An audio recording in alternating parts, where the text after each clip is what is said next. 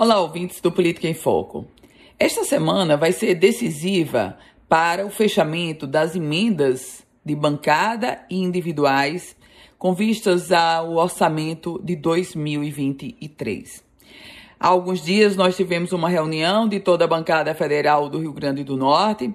Essa reunião foi coordenada pelo deputado federal Benis Leocádio, ele é o coordenador da bancada neste ano, e com a presença de muitos gestores, gestores de órgãos públicos federais, gestores municipais e, claro, a governadora Fátima Bezerra. Cada um levou a sua pauta, levou o seu pleito para a bancada federal. Aliás, a caneta da bancada federal está possante. São 500 milhões de reais para 2023, somadas as emendas individuais e as emendas coletivas, as chamadas emendas de bancada. O prefeito da cidade de Natal, prefeito Álvaro Dias, apresentou pleito de recursos para a construção do Hospital Municipal. A gestão pretende construir essa unidade em um terreno no bairro do Pitimbu, zona sul da capital potiguar.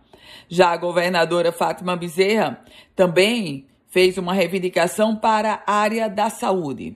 Ela quer construir um novo hospital de traumas para atender a região metropolitana de Natal. A governadora apresentou esse pleito e também pediu recursos para a reconstrução das estradas. Os prefeitos, cada um fez a sua solicitação. Os gestores de órgãos federais, como o caso da Coderne, Companhia Docas do Estado do Rio Grande do Norte, ele, o presidente da Coderne também apresentou seu pleito de recursos para o Porto de Natal. Agora, agora é esperar essa decisão da bancada federal Potiguar. Eu volto com outras informações aqui no Política em Foco com Ana Ruth Dantas.